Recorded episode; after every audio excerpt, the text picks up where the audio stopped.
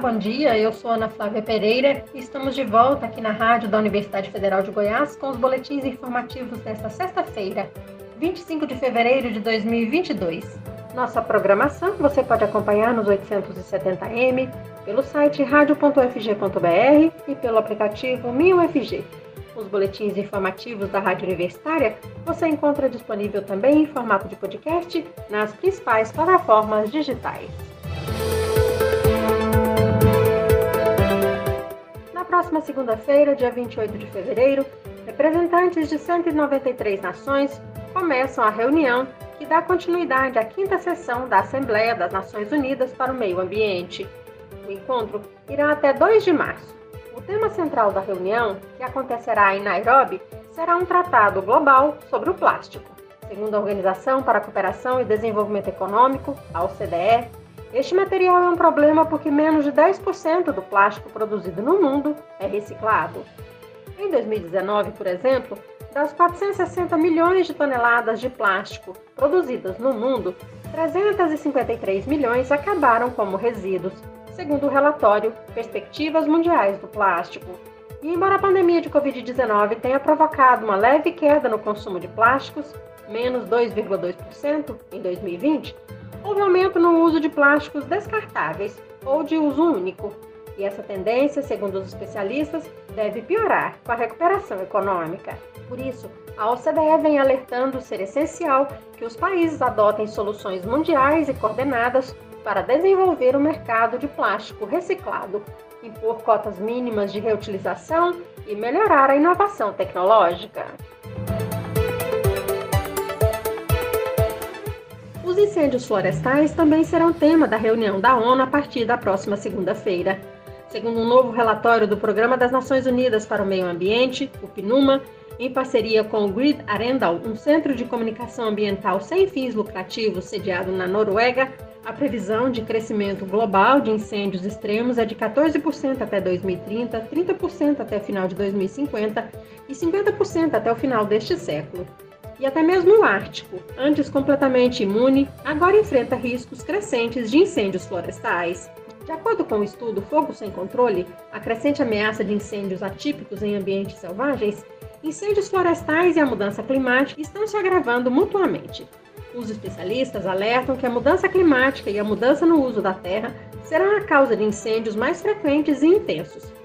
Para evitar incêndios, o relatório reivindica uma estratégia que combine sistemas de dados e monitoramento de base científica com conhecimento indígena para fortalecer cooperações regionais e internacionais. O estudo da ONU diz ainda que os incêndios florestais afetam as nações mais pobres do mundo de forma desproporcional causando impactos que podem durar dias, semanas e até anos após as chamas se apagarem. E assim, esses eventos impedem o avanço rumo aos Objetivos de Desenvolvimento Sustentável da ONU e agravam a desigualdade social. Além disso, a saúde das pessoas é diretamente afetada pela inalação da fumaça proveniente de incêndios florestais que causam danos respiratórios e cardiovasculares e aumentam os efeitos sobre a saúde dos mais vulneráveis. Também bacias hidrográficas são degradadas pelos poluentes dos incêndios. E outra possível consequência é a erosão do solo, que causa mais problemas para os cursos d'água. A vida silvestre e seus habitats naturais são raramente salvos de incêndios, o que aproxima algumas espécies animais e vegetais da extinção. A conclusão do relatório faz um apelo por normas internacionais mais fortes em prol da segurança e da saúde dos bombeiros e para minimizar os riscos que eles enfrentam antes, durante e depois das operações de combate a incêndios. Este ano, a primeira Conferência das Nações Unidas sobre o Meio Ambiente Humano, realizada em Estocolmo, na Suécia, está completando 50 anos. O encontro de 1972 foi o primeiro da ONU cujo título trouxe a palavra meio ambiente. A criação do Programa das Nações Unidas para o Meio Ambiente, o PNUMA, foi um dos resultados mais notórios dessa conferência, que teve diversas iniciativas pioneiras. O PNUMA foi criado basicamente para ser a consciência ambiental da ONU e do mundo. As atividades que ocorrerão ao longo de 2022 analisarão os avanços relevantes já realizados, bem como o que está por vir nas próximas décadas. Segundo o levantamento do Atlas da Notícia, perto de 14% dos brasileiros estão em municípios com os chamados desertos de notícias. Vamos saber mais na reportagem a seguir. Estima-se que quase 14% da população brasileira vive em cidades sem jornalismo local. São os chamados desertos de notícias. A pesquisa Atlas da Notícia de 2021 identificou que 5 em cada 10 municípios estão nessa situação. São mais de 2.900 cidades onde vivem mais de 29 milhões de pessoas, em que não foram encontrados veículos de imprensa local. A região norte tem a maior quantidade de desertos de notícias. A dificuldade de financiamentos e a falta de profissionais da área nos municípios mais afastados dos grandes centros são os obstáculos mais comuns encontrados para se fazer jornalismo em cidades pequenas. A pesquisadora responsável pelo levantamento dos veículos de imprensa na região norte, Jéssica Botelho, destacou a importância do jornalismo local para as populações que vivem distante dos grandes centros mas a gente entende que é importante ter um veículo ali naquela cidade cobrindo as pautas daquela cidade, porque Veja, é interessante saber como que está a tragédia de Petrópolis no Rio de Janeiro, por exemplo, mas e a política aqui na minha cidade? O que está acontecendo? Então, do ponto de vista de informação, tanto no âmbito nacional quanto no âmbito local,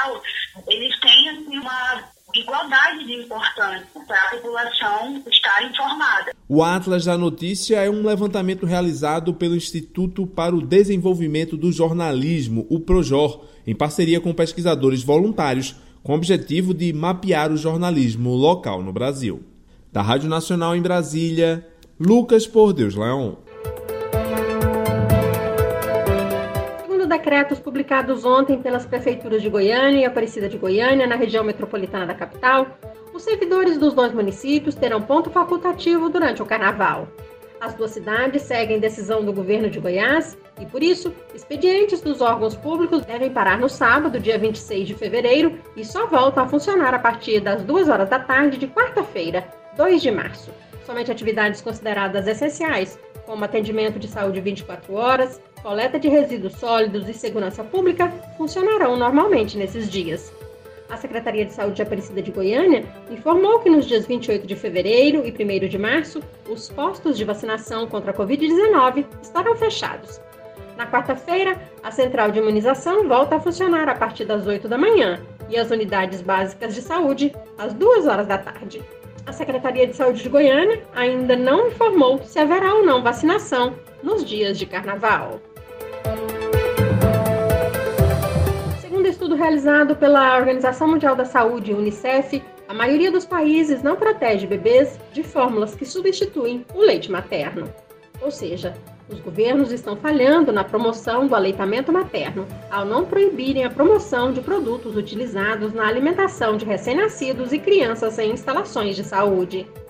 Entre outros malefícios, a ausência de amamentação aumenta em 14 vezes as chances de morte em recém-nascidos. Além disso, amamentar ajuda a reduzir riscos de câncer de ovário e de mama nas mães. Vamos saber mais sobre este assunto na reportagem a seguir. As Nações Unidas alertam para um grave risco a recém-nascidos e às mães que utilizam fórmula em lugar de leite materno. Dados de 194 países revelam que apenas 79 proíbem a promoção desses produtos em instalações de saúde e apenas 51 têm meios de banir a distribuição de suprimentos de baixo custo ou grátis dentro do sistema de saúde. O relatório está sendo divulgado pela Organização Mundial da Saúde e pelo Fundo das Nações Unidas para a Infância. O aleitamento materno protege mulheres e recém-nascidos. Bebês que não são amamentados têm 14 vezes mais chances de morrer. No relatório Marketing dos Substitutos do Leite Materno, Implementação Nacional do Código Internacional 2020, as agências da ONU lembram que o aleitamento é importante para a saúde da mulher e do bebê em qualquer país. Mulheres que amamentam têm menos chance de desenvolver câncer de mama e ovário e ainda diabetes. O aleitamento também ajuda com a produção de anticorpos e com um crescimento saudável, além de proteger as crianças e os recém-nascidos na fase crítica da primeira infância. Da ONU News em Nova York, Mayra Lopes. leite materno ainda protege o bebê de infecções de ouvido, diarreia, pneumonia e outras doenças da infância. E segundo mensagem da Organização Mundial da Saúde, não é seguro dar fórmulas para os bebês porque nada substitui o leite materno. O relatório produzido pela Organização Mundial da Saúde Unicef conclui dizendo que é preciso preparar legislações mais fortes para proteger as famílias de que a fórmula em lugar do aleitamento não tem riscos. Com a Covid, as mães podem infectar os bebês. Segundo a OMS, desde o início da pandemia, o coronavírus jamais apareceu no leite materno. Na Rádio Universitária você pode acompanhar um novo boletim informativo às 3 horas da tarde. Nossa programação você pode seguir pelos 870m, pelo site radio.fg.br e pelo aplicativo 1000FG. Nós também estamos nas redes sociais. Curta nossa página no Instagram e no Facebook. E lembre-se, a pandemia de Covid-19 não acabou. Se você for sair de casa, use a máscara o tempo todo. Ana Flávia Pereira, para a Rádio Universitária.